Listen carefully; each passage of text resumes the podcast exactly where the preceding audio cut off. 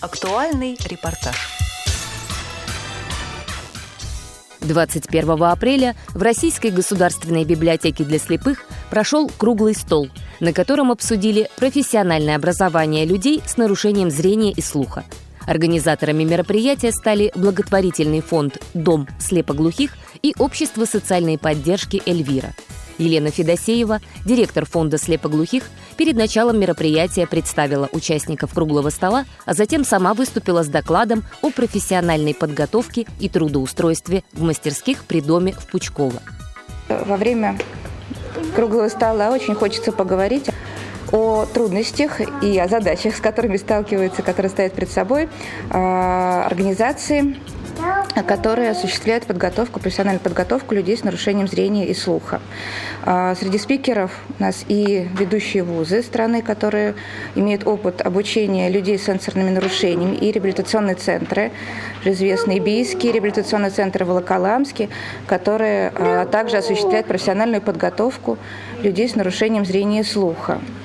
И э, я надеюсь, что спикеры поделятся своим опытом, расскажут, с какими, э, зада какие задачи они перед собой ставят, с какими трудностями сталкиваются, какие возможности у них сегодня есть для, для реализации вот такого профессионального, такой профессиональной подготовки людей с сенсорными нарушениями, в том числе слепоглухих людей самой сложной формы инвалидности. И среди спикеров у нас сегодня тотально слепоглухая девушка Алена Капустян, которая э, является уже второй год студенткой колледжа РГСУ. И она расскажет о том, как она сегодня учится. Вместе с ней э, один из ее тьютеров, который помогает ей в обучении. И он тоже, Дарья, она тоже расскажет о том, как э, проходит обучение. В работе круглого стола приняли участие специалисты образовательных и реабилитационных учреждений, которые готовят профессионалов с инвалидностью. Свой опыт представили Российский государственный социальный университет, Московский государственный университет пищевых производств, Московский государственный психолого-педагогический университет, Высшая школа экономики и другие учебные заведения – об обучении студентов с инвалидностью в Высшей школе экономики рассказала менеджер дирекции по развитию студенческого потенциала Тамара Лепетова. На текущий момент времени, как у нас четверо тотально незрячих студентов, на всех факультетах, где они обучаются, имеются принтеры Брайля, и троим студентам а, по запросу а, были предоставлены во временное пользование до конца срока обучения а, переносные портативный дисплей Брайля. Хочу отметить, что а, в Высшей школе экономики существует а, институт учебных консультантов для, для студентов из числа иностранных граждан и для студентов а, из числа инвалидов и лиц с ограниченными возможностями здоровья. Учебные консультанты призваны помочь студентам значит, в академической адаптации, в освоении предметов, вызывающих наибольшую сложность в обучении, и, например, для незрячих студентов помочь а, в навигации, а, в ориентации, съездить, а, оформить студенческий билет, зарегистрироваться в библиотеке, Учебные консульта... С учебными консультантами заключается договор ГПХ, они оплачиваются из бюджета академического развития факультетов. И были кейсы, когда э, учебные консультанты предоставлялись аспирантам, э, незрячей аспирантке при написании диссертации. Что касается, что касается обучения студентов с нарушением слуха, то на текущий момент значит, что вот мы предоставляем? А, два года назад к нам поступал молодой человек, он выбирал между Бауманским э, и э, нашим вузом. Поскольку у нас нет ресурсного центра, и э, мы в этой связи сотрудничаем с РГСУ, с РУМЦ РГСУ. Вот, а, значит, а, вот лично я его консультировала во время поступления, он меня спросил, а вы вот как в Бауманском предоставляете вот все такие технические средства? Вот, как я уже сказала, наши студенты разбросаны по всем а, значит, корпусам. Я сказала, что вот если вы к нам поступите, мы для вас подберем оптимальный вариант. Когда этот молодой человек поступил в МИЭМ на математику, мы поехали с ним к сурдологу, подобрали для его слуховых аппаратов персональную FM-систему, производства фонок, выдали ему по договору э, временного пользования до конца срока обучения. Она у него постоянно с собой, э, значит, преподавателю, он ходит с ней на занятия, ходил до пандемии с ней на занятия, предоставлял преподавателю э, микрофон, и таким образом мы адаптировали для него, сделали более доступным образовательный процесс. Значит, как я уже говорила, мы проводим интервьюирование на предмет того, что необходимо студентам для успешной организации образовательного процесса. В частности, интервьюирование мы проводили а, перед тем, а, как а, когда был приказ по переходу на дистанционное обучение в связи с пандемией. Проводили э, интервьюирование всех студентов. Ну, вот я занималась интервьюированием э, студентов с инвалидностью. А, и всем студентам, то есть вплоть до того, что студентам всем была предоставлена необходимая техника, например, незрячей студентке был предоставлен ноутбук со всем необходимым программным обеспечением, и студентам а, выделялась материальная помощь на приобретение технических средств, на оплату интернета и так далее.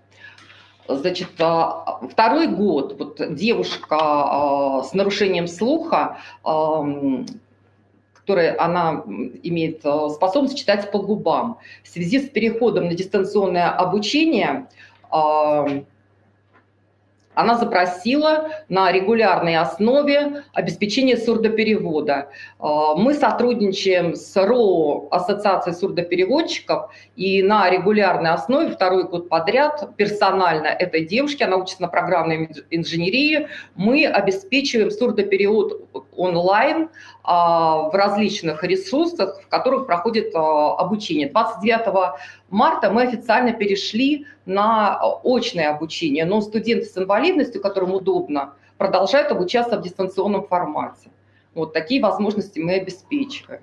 Как я уже сказала, на текущий момент времени у нас обучается четверо маломобильных студентов. И вот что касается тьюторства, при этом вот на текущий момент времени вот а, в этом году у нас а, как раз поступило две студентки тотально незрячие и двое, и двое студентов с нарушением опорно-двигательного аппарата на коляске. У двух студентов тьюторы. Значит, вот в этом году традиционно студенты с с полной потерей зрения поступали к нам на факультет гуманитарных наук. В этом году впервые на сложный факультет, э, на самую престижную фактически программу бакалаврскую экономического факультета совместный бакалавриат РЭШ-ВШ поступила незрячая студентка а, по программе так называемого социального лифта. По решению ректора а, студентка не добрала одного балла для поступления на бюджет, и по решению ректора ей обеспечено обучение за счет средств НИУФШЕ. Для студентки э, это обучение бесплатное со всеми выплатами, как для студентов, обучающихся на э, бюджете. И э, значит, сторона РЭШ оплачивает студентке персонального тьютера. У одного из студентов с нарушением опорно-двигательного аппарата свой тьютер – что касается проживания в общежитии, у нас порядка 10 общежитий. К сожалению, наиболее большое количество доступных а, и благоустроенных мест, к сожалению, за городом. Это Воденцово. Но Вышка предоставляет всем студентам с инвалидностью места в общежитии в черте Москвы. А, студентам с нарушением зрения предоставляются комнаты для отдельного проживания на первом этаже. Такие же комнаты для отдельного проживания предоставляются студентам, если необходимо а, проживание сопровождающего лица. И я знаю на моей памяти как минимум два кейса, когда родителям, переехавшим в Москву вместе с детьми, ВУЗ помог также и с работой. Ну, например, молодой человек с тотальной потерей зрения вот в прошлом году закончил магистратуру с красным дипломом, имел также нарушение опорно-двигательного аппарата и не в состоянии сам передвигаться с тростью. То есть ВУЗ изыскал возможности, то есть мы сначала думали, он сам выбирал, что лучше ему предложить, либо сопровождающее лицо, а, в конце концов, мы ему оказали материальную помощь, и все два года, что он обучался, он, мы ему оплачивали материальную помощь с целью компенсации расходов на такси. При поддержке тифла и сурдопедагога Дарьи Ковалевой личным опытом обучения в колледже РГСУ поделилась студентка Алена Капустьян. Моя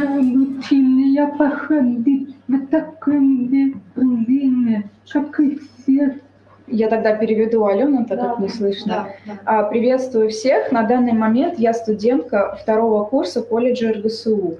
Учусь на социального работника. Хочу поделиться личным опытом обучения и доказать, что вполне возможно слепоглухому человеку получить профессиональное образование.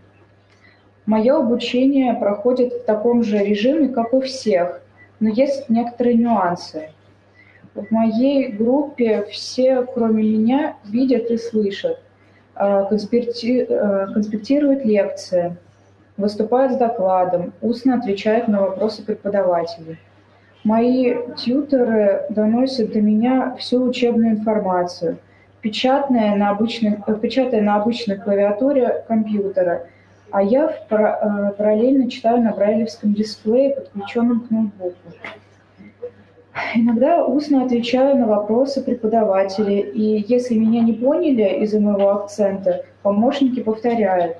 На паре по обществознанию я э, два раза читала голосом доклад, а преподаватель, глядя на мой текст, э, выделенный на экране проектора, понимал суть. Э, во время практических занятий заполняют, заполняют тесты на компьютере, отвечаю на переписанные с бумаги ассистентом контрольные вопросы, читаю статьи на заданной, по заданной теме, найденные в интернете.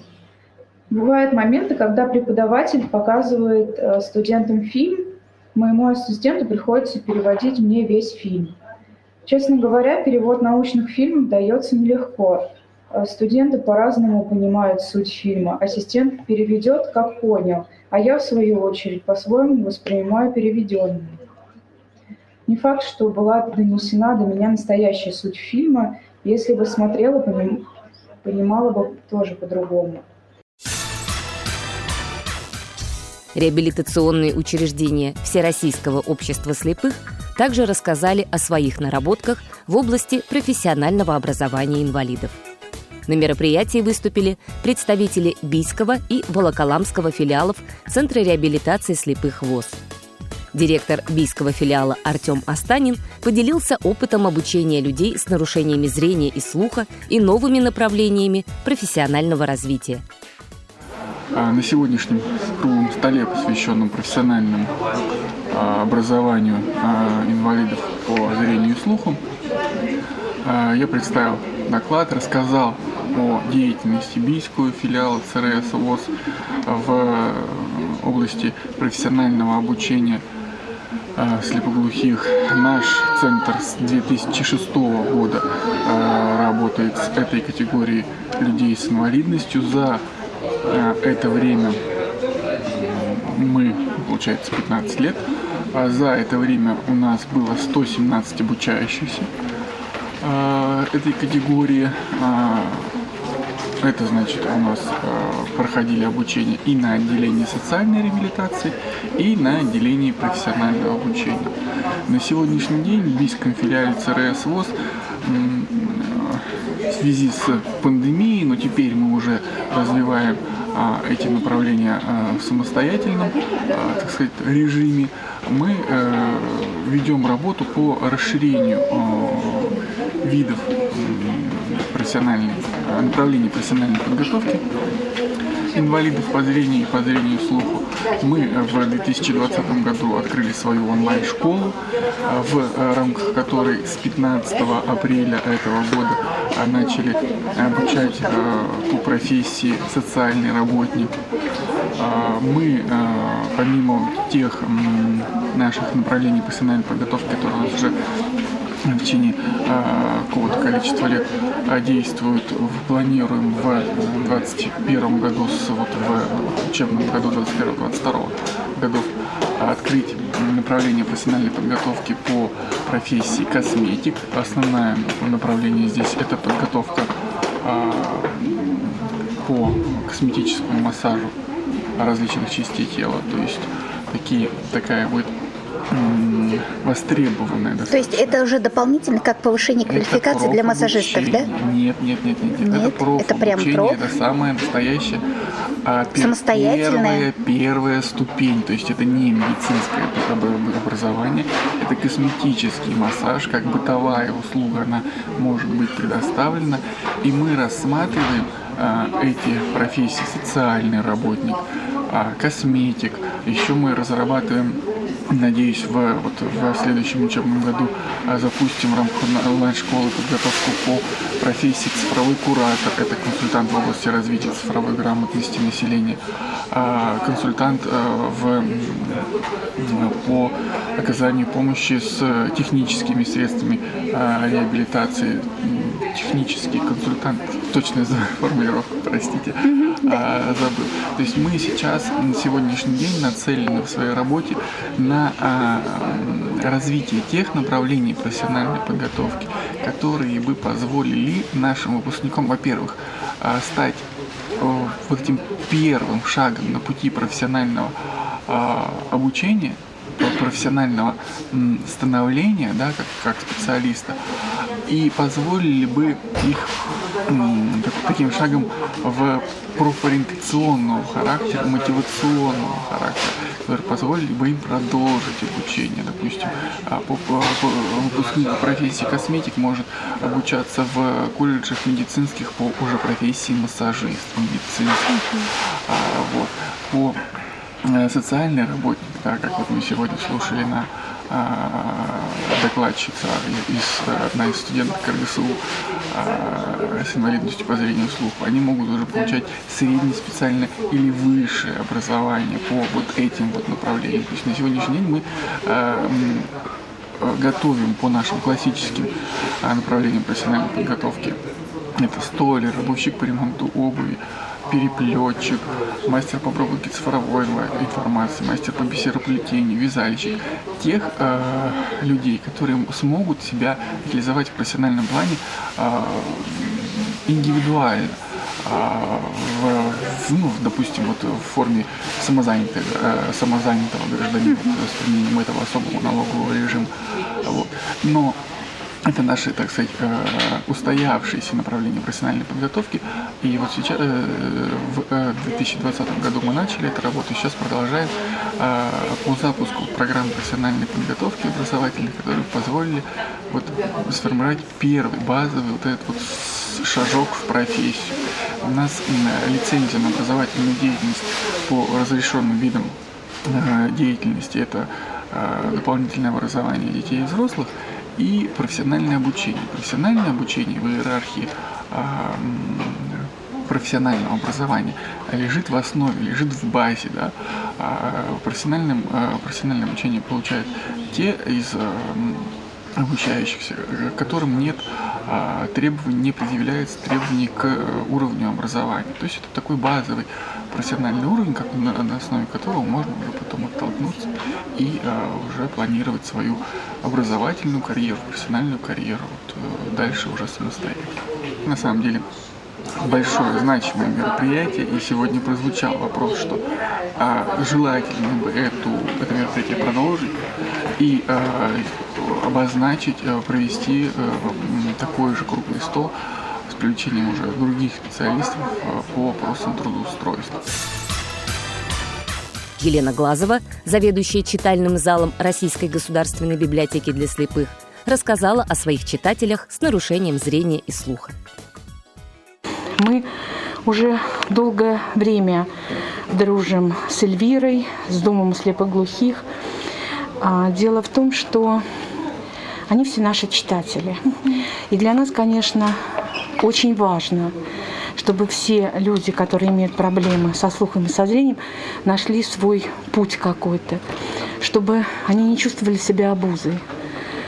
Люди все адекватные, люди, которые могут получить образование, но для них стоят какие-то барьеры.